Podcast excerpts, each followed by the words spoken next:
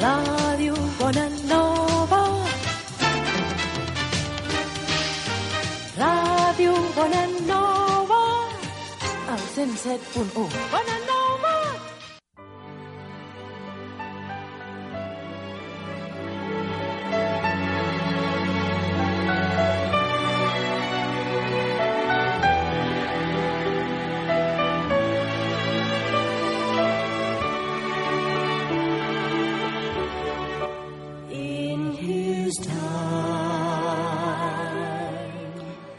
Están ustedes en el púlpito de la Iglesia Evangélica Bautista Piedra de Ayuda en la calle San Eusebio 54.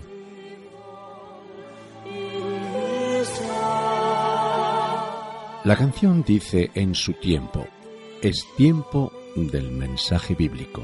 ¿Y por qué ahora y en domingo? Porque en domingo recordamos la resurrección de Jesús, milagro de los milagros, y que nos prepara en su tiempo al seu temps para escuchar el mensaje de la palabra.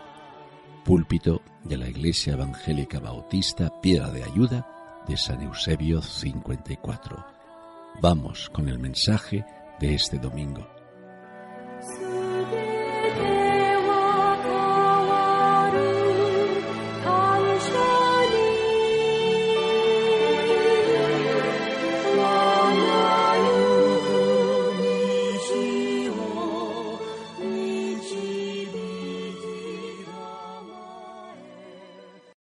Bendeciré a los que te bendijeren y a los que te maldijeren maldeciré. Y serán benditas en ti todas las familias de la tierra.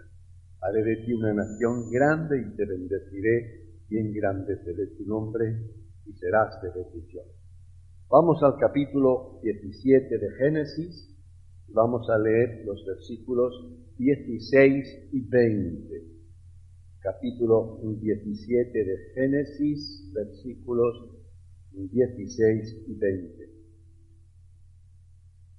Y la bendeciré también, y también te daré de ella hijo. Sí, la bendeciré, y vendrá a ser madre de naciones, reyes de pueblos vendrán de ella. Era una bendición para Sara.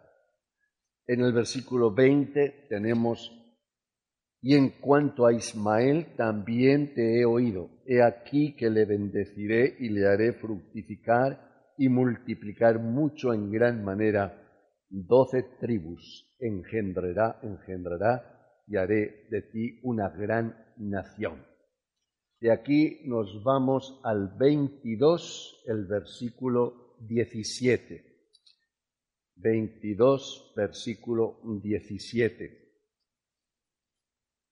De cierto te bendeciré y multiplicaré tu descendencia como las estrellas del cielo y como la arena que está a la orilla del mar y tu descendencia poseerá las puertas de sus enemigos.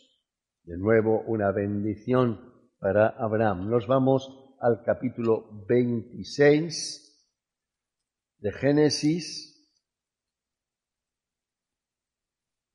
versículo 3, 24, perdón,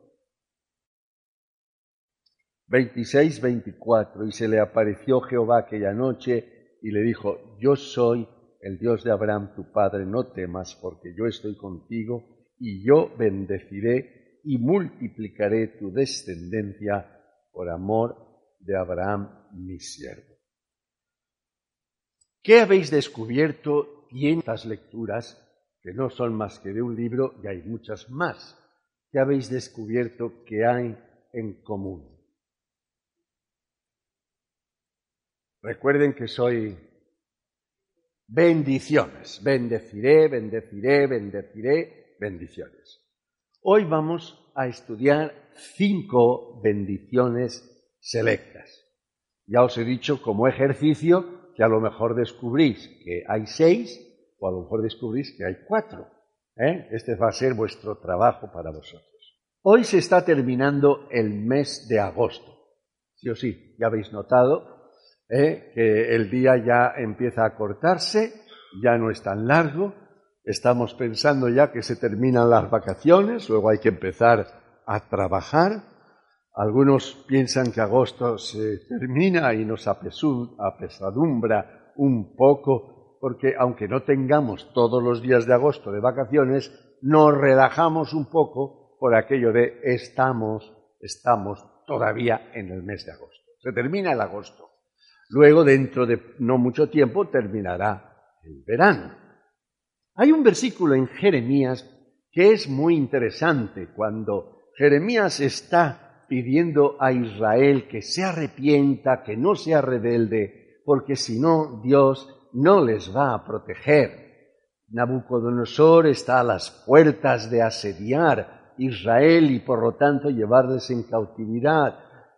Jeremías les ha predicado una y otra vez acerca de arrepentíos, volver al Señor, abandonar la idolatría, pero Israel significa y sigue rebelde a Dios. Y entonces hay un versículo en el capítulo 8, el versículo 20, que dice, ha pasado el verano y nosotros no hemos sido salvos.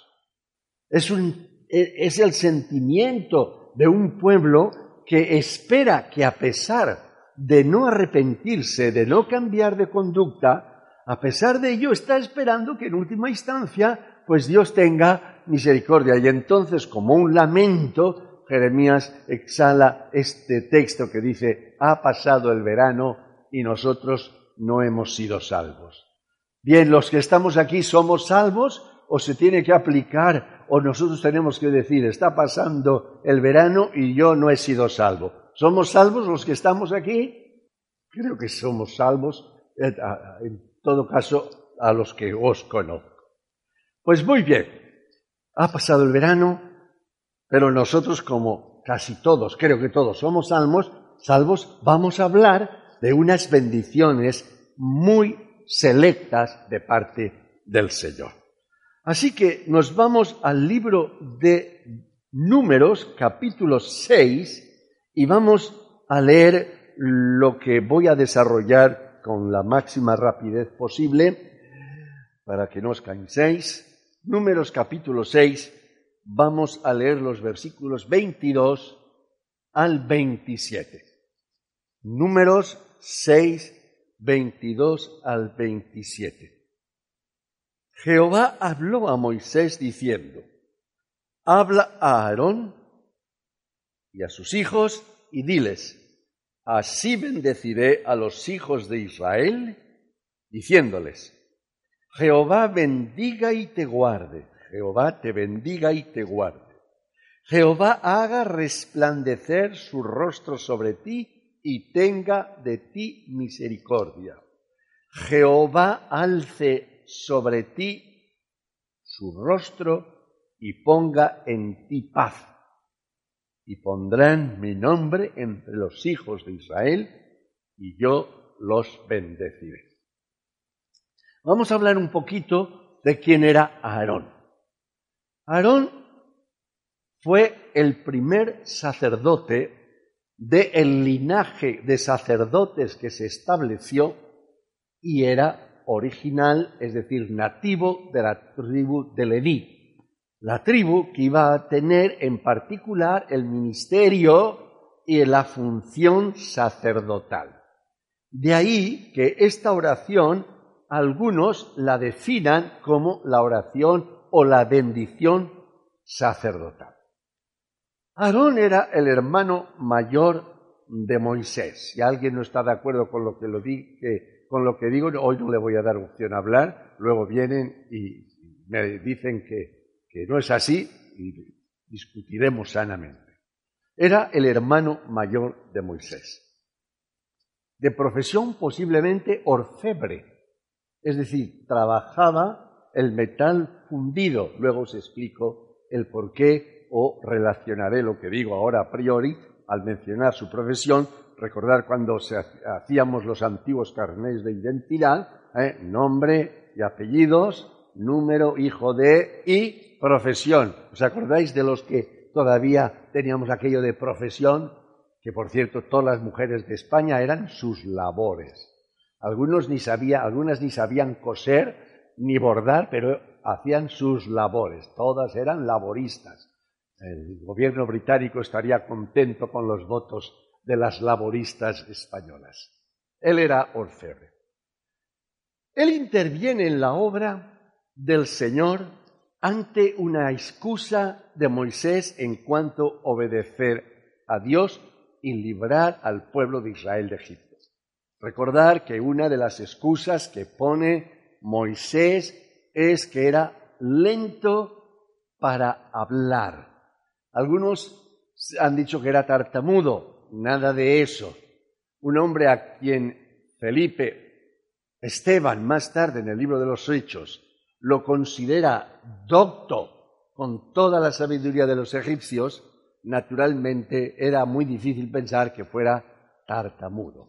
Lo que modernamente se podría decir que era un personaje reflexivo antes de hablar en ese sentido, lento para hablar, no la impulsividad que tenía mm, eh, Pedro, por ejemplo. Era lento para hablar. O sea, la definición hebrea no es que tenía dificultades de pronunciación, sino que era reflexivo en su manera.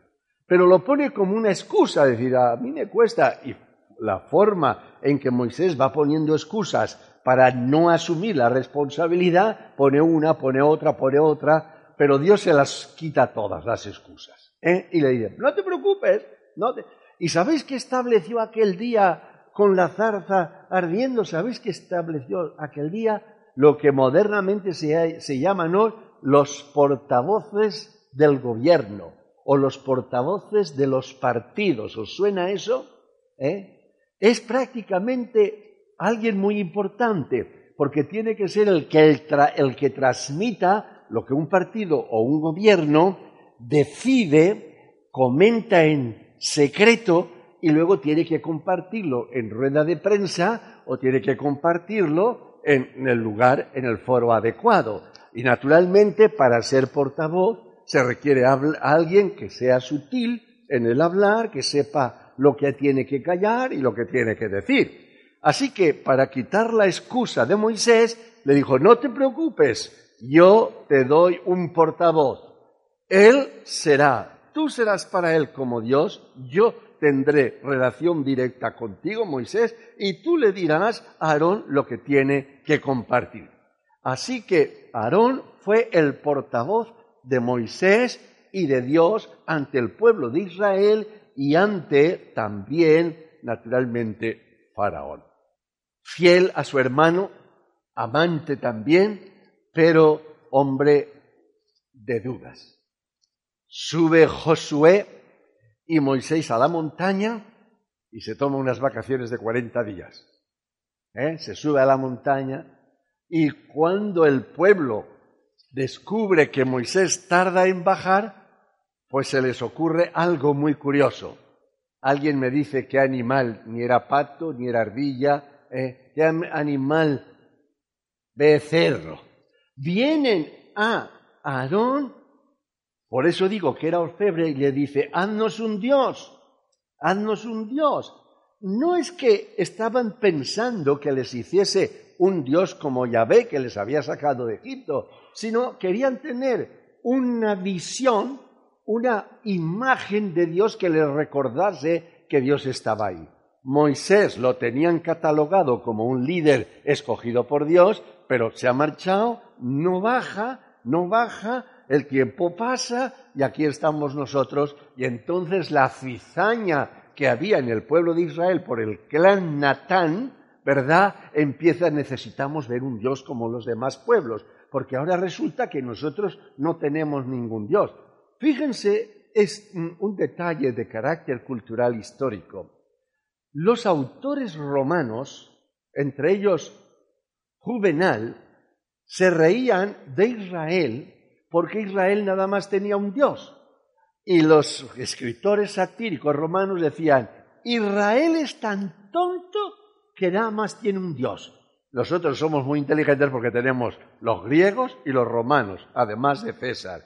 Observen lo que había en la mentalidad antigua había que tener dioses, dioses visibles, que el peligro que tiene el Dios visible en la imagen es que reemplaza lo que es Dios realmente, que es espíritu y por lo tanto es invisible. Y Aarón cayó en la trampa, cayó en ese conglomerado oclocrítico, o, oclo, eh, ah, ya no me acuerdo la palabra, oligarquía, olo, vale, ya os lo diré otro día.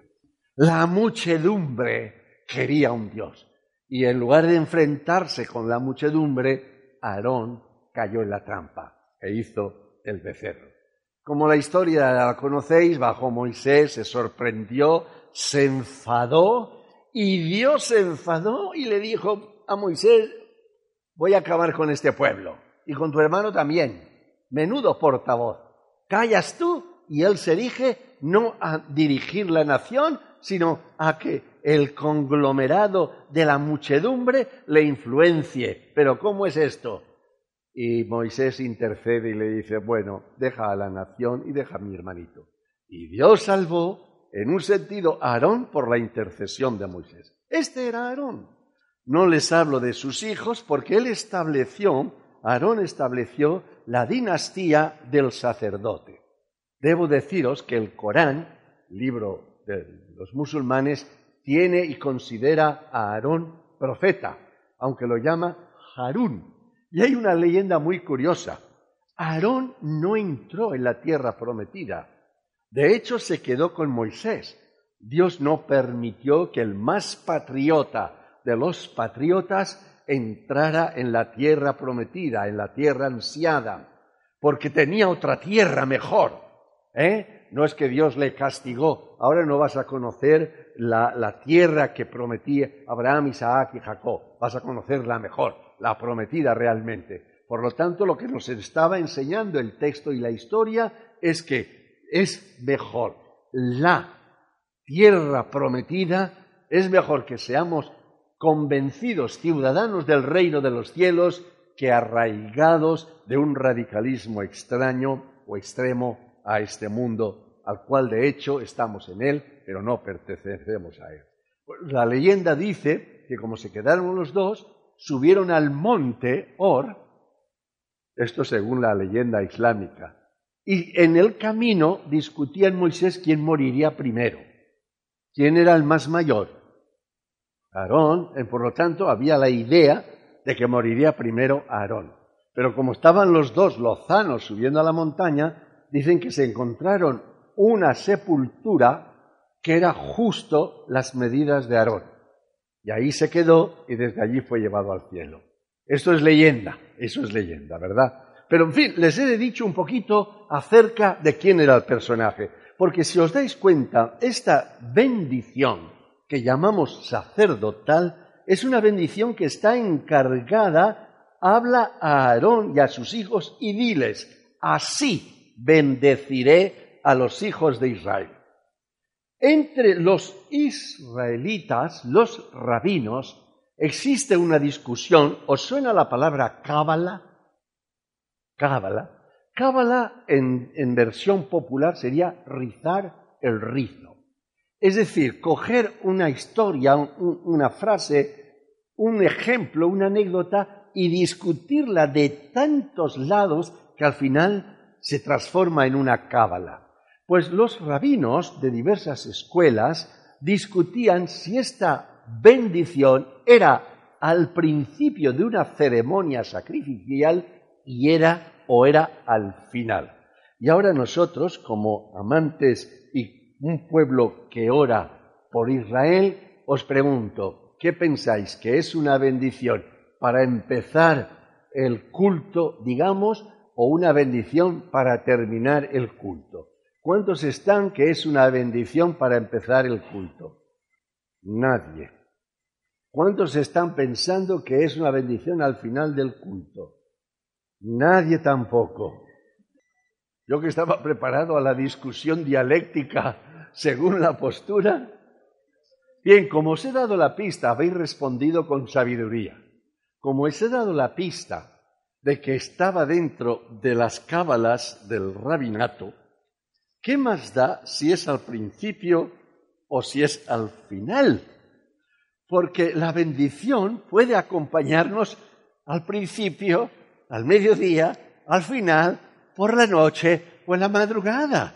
Una bendición del Señor, aunque se utilice en un momento de la ceremonia, es una bendición que coge todo el tiempo. Por lo tanto, entretenernos en discutir si fue al empezar o al terminar, al terminar es una discusión vana. La mayoría opina que es una bendición que se repetía al final cuando después de una reunión se despedían y entonces el sacerdote decía, Yahvé, Jehová te bendiga y te guarde. O los hermanos también lo decían unos a otros. ¿Verdad que es bonito terminar un culto recordándonos mutuamente, Jehová te bendiga y te guarde? Pero eso lo podemos decir también al principio. Ahora, en medio del mensaje, no nos podemos decir unos a otros, el Señor Jehová te bendiga y te guarde. ¿De acuerdo? Así que solucionado este problema, vamos a considerar las tres primeras bendiciones que hay en esta. Es curioso, si os dais cuenta, se menciona tres veces el concepto Jehová. ¿Tenéis la Biblia abierta todavía?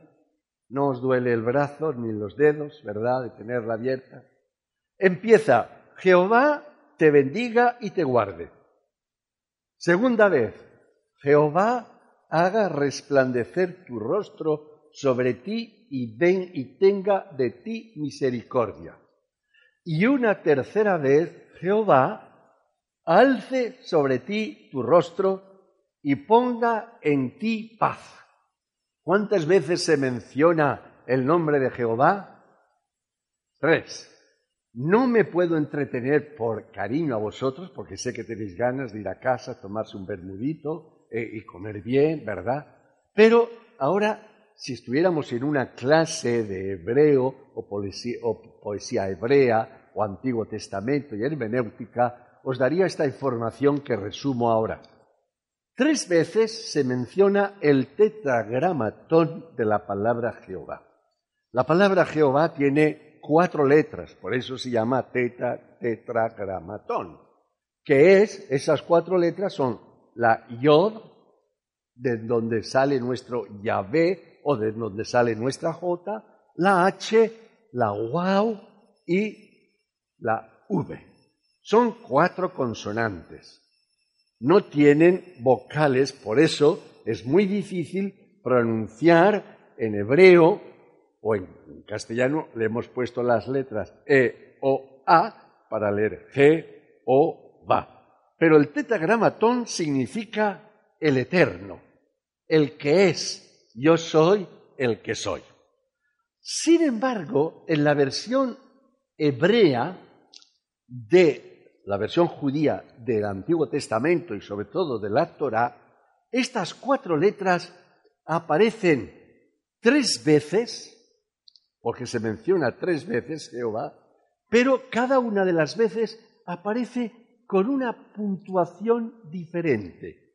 Las mismas letras, pero con una puntuación diferente. Y entonces los que estudian, los que estudian con minuciosidad el hebreo, dicen que es porque el repetido de las tres palabras del tetragramatón con una puntuación diferente era ya una alusión trinitaria, porque en ese tres veces Yahvé, Yahvé y Yahvé había en de forma implícita la Trinidad bendiciendo a el pueblo de Israel o bendiciendo a los hijos de Israel. Luego, cuando lleguemos a la bendición del Nuevo Testamento, quizá os sea más fácil comprender lo que no es una doctrina, sino simplemente una observación de semántica y una observación interesante de que hubiese esa expresión repetida. El tres veces de una palabra tiene una connotación bíblica importante. Dios es santo, santo, santo. El tres forma parte de un Dios que nosotros creemos triuno. Así que vamos Yahvé te bendiga y te guarde. Nosotros podemos bendecir a Dios. Los que habéis dicho que sí, estoy seguro que saben el argumento del por qué. Pero nosotros no podemos bendecir a Dios.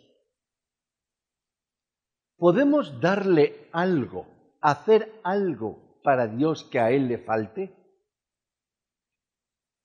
¿Podemos, por mucho que repitamos una letanía de alabanza, hacer que Dios sea más alabado que la propia sustancial dignidad y alabanza que Dios tiene? ¿Es más santo Dios porque repitamos santo, santo, santo, Señor de los ejércitos? En ese sentido, no. Es decir, nosotros no podemos mirar la bendición como algo que aportamos para Dios porque a Dios le falta. ¿Vale? Pero sí podemos y debemos expresar la bendición de una forma hablada, que la boca anuncie lo que hay en el corazón. Nosotros podemos bendecirle expresando nuestra gratitud. Nosotros podemos bendecir a Dios considerando y respetando su palabra. Nosotros podemos bendecir, bien decir de Dios, expresándole nuestro amor. Hay personas que nunca le dicen a su ser querido te quiero, ni se lo dicen a Dios. Y cuando alguien en una, recuerdo, en una congregación, de cuyo nombre me acuerdo muy a menudo, que una hermana empezó a cantar, me estoy enamorando de ti. Señor, no voy a cantar la melodía porque no me acuerdo muy bien, pero cantaba muy bonito y en un momento de alabanza dijo, Señor, me estoy enamorando de ti. Y saben ustedes, cuando terminó un culto, vino una comisión diaconal para decirme si a ver le decía aquella hermana algo, porque eso de decirme estoy enamorando de ti, me quedé alucinado. Que vinieran a pedirme que reprendiera a una hermana que cantaba, me estoy enamorando de ti. ¿La hubierais reprendido vosotros? Porque bendecir a Dios es expresarle nuestra gratitud. Bendecir a Dios es meditar en su palabra. Bendecir a Dios es alabar leyendo su palabra para que mis hermanos vean que para mí es importante. Bendecir a Dios significa declararle que me estoy enamorando, que le amo, Pedro, ¿me quieres? No, no te voy a contestar, no sea cosa que venga una comisión diaconal interprete mal mis palabras que te digo te quiero. Y va, y, me, me, vienen y me disciplinan, Señor. Esto en privado, en calladito, al oído te lo digo, pero no delante de todos. Es que hemos de tener vergüenza de decirle al Señor, te amo. Algunas veces cantamos un cántico que dice, las palabras no las encuentro para decirte lo que quiero naturalmente. Así que nuestra, siempre que se habla de Dios hacia nosotros, es bendición. Y nosotros cantamos un cántico de cuando en cuando muy bonito que dice, desde donde nace hasta donde se pone el sol, alabado sea el nombre de Dios, ¿lo sabéis? Bueno, mejor hoy no podemos cantar que no tenemos. Así que nosotros bendecir a Dios podemos si expresamos, si declaramos, si nos comprometemos, si le servimos. Pero la, bendición es de Dios hacia nosotros. Fíjense lo que dice. Jehová te bendiga. No es para mirar el futuro con esperanza, cuando tenemos una promesa de Dios que le dice a su portavoz, el portavoz de Moisés, dile al pueblo, Jehová te bendiga, pueblo, Jehová te bendiga. ¿No es esa confesión de Dios una razón para decir, voy a mirar el futuro con esperanza? Pero si nosotros cuando leemos esta, esta maravillosa promesa de Dios, Dios te bendiga, tendríamos que contestarle, Señor, si ya me estás bendiciendo, me estás bendiciendo con haber permitido que viva me estás bendiciendo con haber permitido que vuelva a vivir Es decir, que no si el nacimiento natural es una bendición, el nacimiento espiritual, la nueva creación, el nuevo nacimiento no es mayor bendición. Tú ya me estás bendiciendo, porque cuando me hablas, cuando me enseñas, cuando me reprendes, cuando me exhortas, como el Padre al Hijo a quien quiere, pues naturalmente me estás bendiciendo. Así que cuando Dios dice te bendiga y te guarde, ay, qué bonito, te guarde. No sé si sabéis que aquí enfrente hay una, una empresa que se dedica a guardar cosas. Recuerdo que cuando eh, empezó ponían guardamuebles. Pero sabéis que no he visto a una sola persona que traiga muebles. Y los que vienen, vienen con unos cochazos lo que eh, sí he visto es que en este, está justo enfrente. ¿eh? Para venir hay que tener una tarjeta muy especial para entrar. Los cuchitriles donde guardan cosas, vamos, como entre un sofá ya no entra nada más. Así que en mis suspicacias, en mis suspicacias, pienso que aquí guardan cosas que no pueden guardar. No sea cosa que venga un registro en un momento dado policial y aquí se guardan cosas que nadie sabe. Esa es mi suspicacia, porque ya los digo, pienso los coches que vienen y digo que no tengan un lugar para guardar muebles, es que me sorprende, porque me imagino que tienen casas con unos parkings impresionantes, pero ya sabéis, ahora están de moda los registros, os suena, ¿verdad? Jehová te bendiga y te guarde. Es fácil guardar una cosa, Olvidaros ahora si estáis pensando en lingotes u otra cosa, ¿verdad? Porque vigilancia la hay, ¿eh? Vigilancia. Es fácil guardar una cosa porque no se mueve. Pero no es difícil guardar a alguien que se mueve.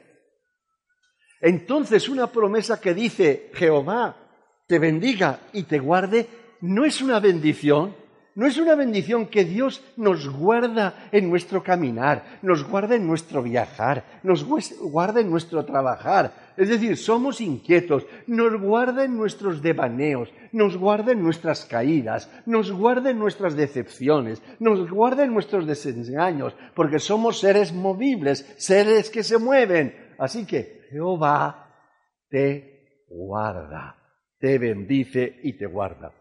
Y ahora hay una cosa que me gusta muchísimo, me va a faltar el tiempo, pero iré rápido. Jehová haga resplandecer su rostro sobre ti.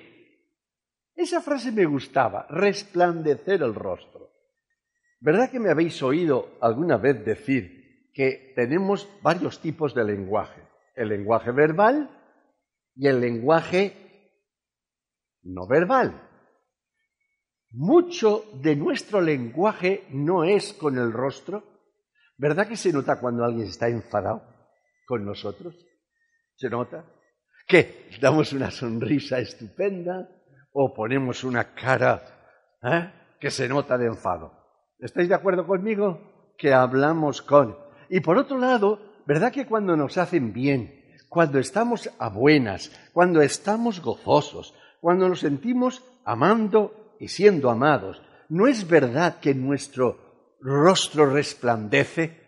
¿No es verdad que una alegría nos enriquece? ¿No es verdad que un mirar, un mirar tiene un valor cuando se hace desde el amor y en el amor? Así que la bendición es, hará resplandecer su rostro. Es decir, te mirará, el rostro de Dios resplandecerá por ti y para ti.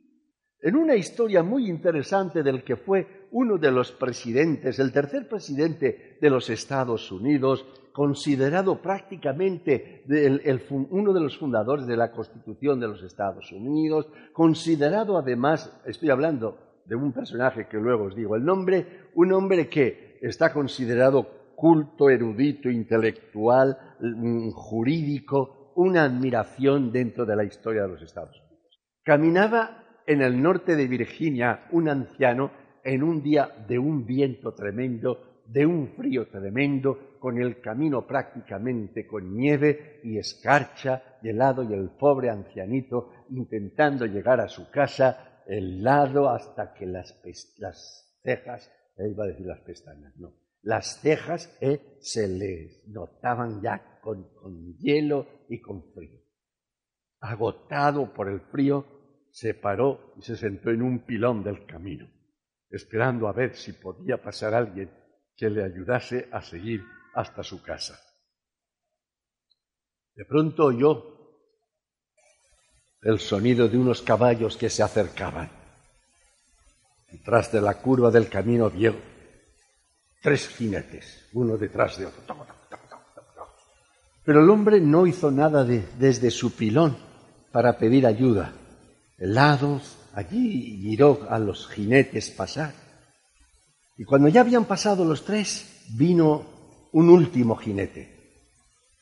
Anciano lo miró se puso en pie, el jinete frenó el caballo, le preguntó, anciano, ¿qué hace usted aquí con el frío? Y dijo, es que tengo que ir a mi casa, pero hay un valle de un frío tremendo y me va a costar mucho tiempo. Suba a mi grupo, a mi grupa. Le ayudó a subir al caballo y no solamente le ayudó a cruzar aquel valle, sino lo dejó en la misma puerta de casa. En el camino, este jinete le preguntó, ¿por qué usted ha esperado yo que era el último y no lo han cogido los otros jinetes que pasaron delante. Dicen que es una historia real, es autoridad biográfica. El anciano dijo, porque los jinetes que vi no llevaban unos ojos de compasión ni de interés por el ser humano. Pedirles ayuda hubiera sido una pérdida de tiempo. Pero cuando le vi a usted, vi a alguien que tenía ternura y compasión en los ojos y pensé, este sí. El jinete se quedó sorprendido y le dijo, gracias, muchas gracias. Procuraré siempre mirar a las personas con ojos de compasión y de ternura. Subió a su caballo y siguió su camino. Thomas Jefferson iba a la Casa Blanca, tercer presidente de los Estados Unidos. Vi en sus ojos ternura y compasión. Y ahora Dios dice, haré resplandecer mi rostro. ¿Os acordáis la mirada de Pedro y de Jesús? Pedro hundido, lloroso, amargado, anegado por tres veces al Maestro, y de pronto se encuentra, y dice el texto, le miró. ¿Cuántas cosas dicen en una mirada, ¿no es verdad? Un rostro que resplandece. Cuando Moisés subió a la montaña y bajó, bajó con un rostro resplandeciente. Había estado con Dios. Qué importante es lo que transmitimos, lo que transmitimos con nuestros ojos, lo que transmitimos con nuestra mirada, lo que transmitimos a las personas. Así que Dios hace resplandecer su rostro sobre ti y tiene misericordia. Es decir, pone el corazón de Dios en mi miseria, misericordia, cardias, cardiología, miseres, miseria. Dios pone su misericordia en mí, en mi miseria. Y no es eso una bendición extraordinaria. Fijaros qué glorioso mensaje le da a Aarón para que transmita al pueblo. Jehová te bendiga y te guarde. Jehová haga resplandecer tu rostro sobre ti. Haga resplandecer, lo notes, lo percibas, que hay una mirada de Dios de una manera extraordinaria. Y en cuanto al porvenir, el Señor va a tener misericordia de ti. Termina diciendo Jehová, alce sobre ti su rostro, insistiendo, mira Expulsion se convirtió con un versículo que decía, mirad a mí y sed salvos todos los términos de la tierra. Cuando alguien mira a Jesús con los ojos limpios, con el corazón limpio, se percibe algo que el mundo no puede percibir. Jehová alce sobre ti tu rostro y ponga en ti paz. Ahora empezaría un mensaje que os mostrase el valor de la palabra de paz en la enseñanza bíblica.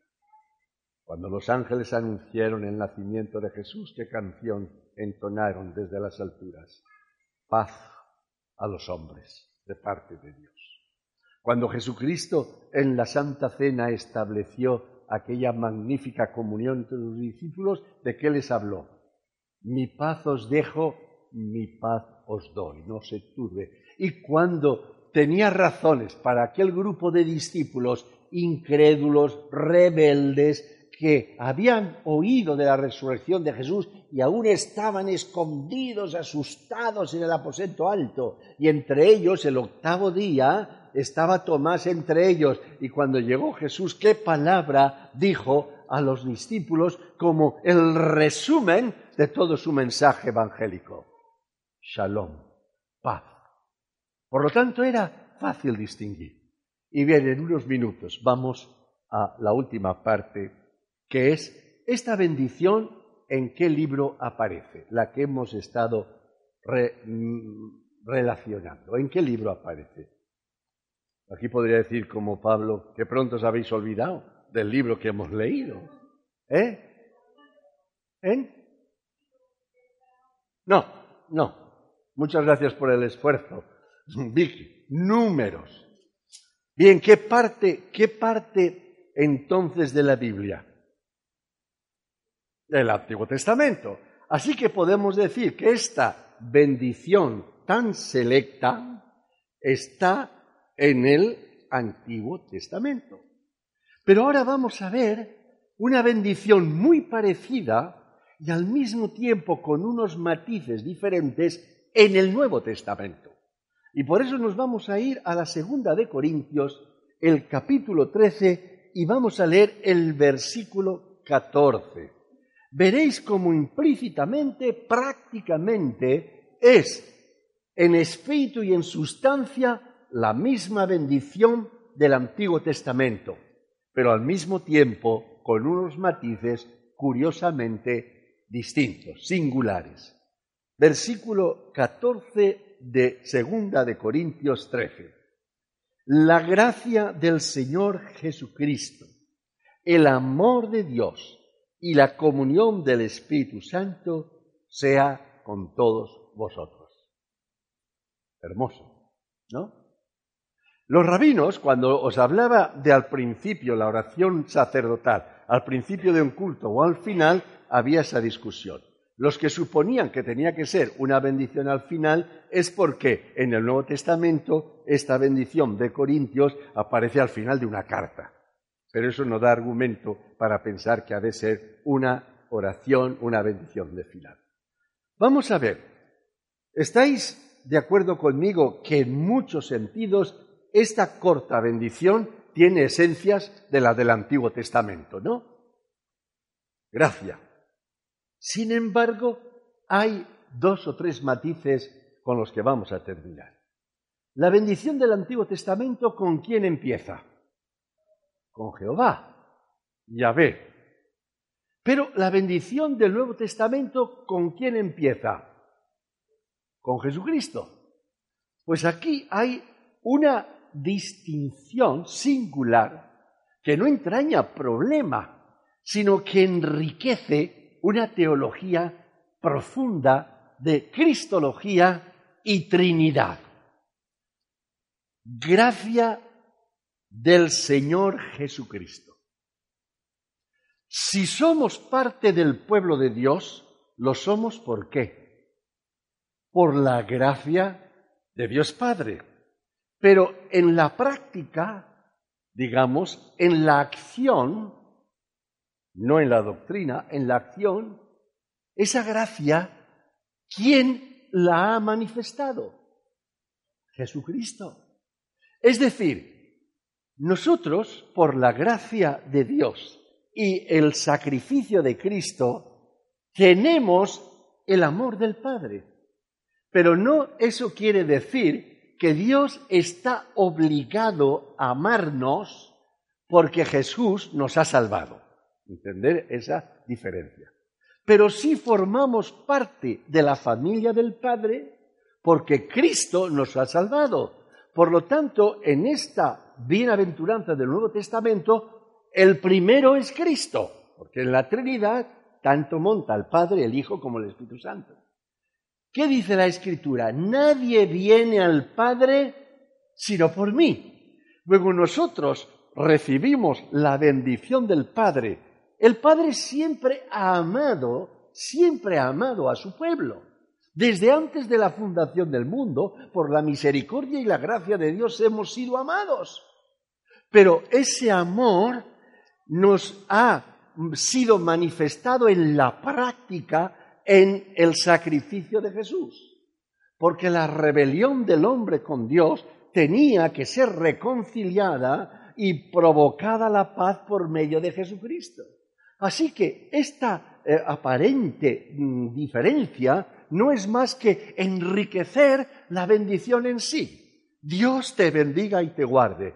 Y podemos decir, Señor, me has bendecido con Jesucristo. Por el camino a la verdadera vida puedo llamarte Padre. A los suyos vino, los suyos no le recibieron, pero a los que les recibieron les dio la potestad de ser hechos hijos de Dios, hijos del Padre. ¿No es maravillosa esta bendición del Nuevo Testamento? Y luego sigue, el amor de Dios.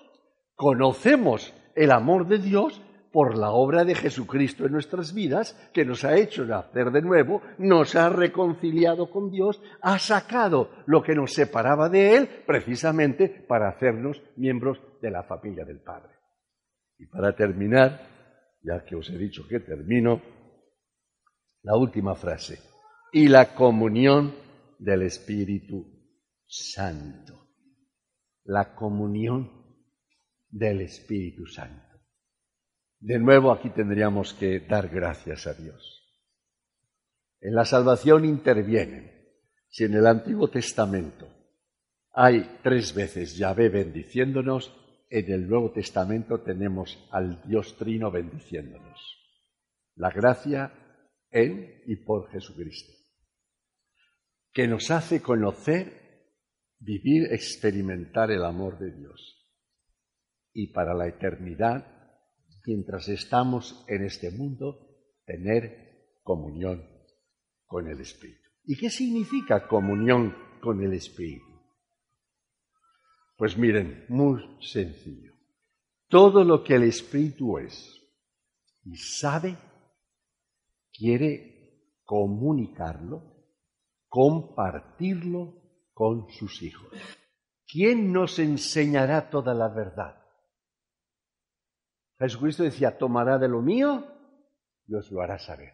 El buen educador, el buen maestro, no es simplemente el que lanza una lección magistral, sino que hace que esa lección forme parte común con el alumno que escucha, que aprende. El Espíritu Santo tendrá comunión con nosotros en lo que nos enseña, en lo que nos protege, en lo que nos redarguye, en lo que nos reprende. Así que tenemos que Cristo murió por nosotros para hacernos hijos del Padre. Y que el Espíritu Santo es la presencia de Dios en nuestras vidas para hacer común con nosotros todas las cosas que el Padre tiene. Y como he dicho que termino, termino, porque tengo aquí, por ejemplo, una historia para terminar, pero sería muy larga.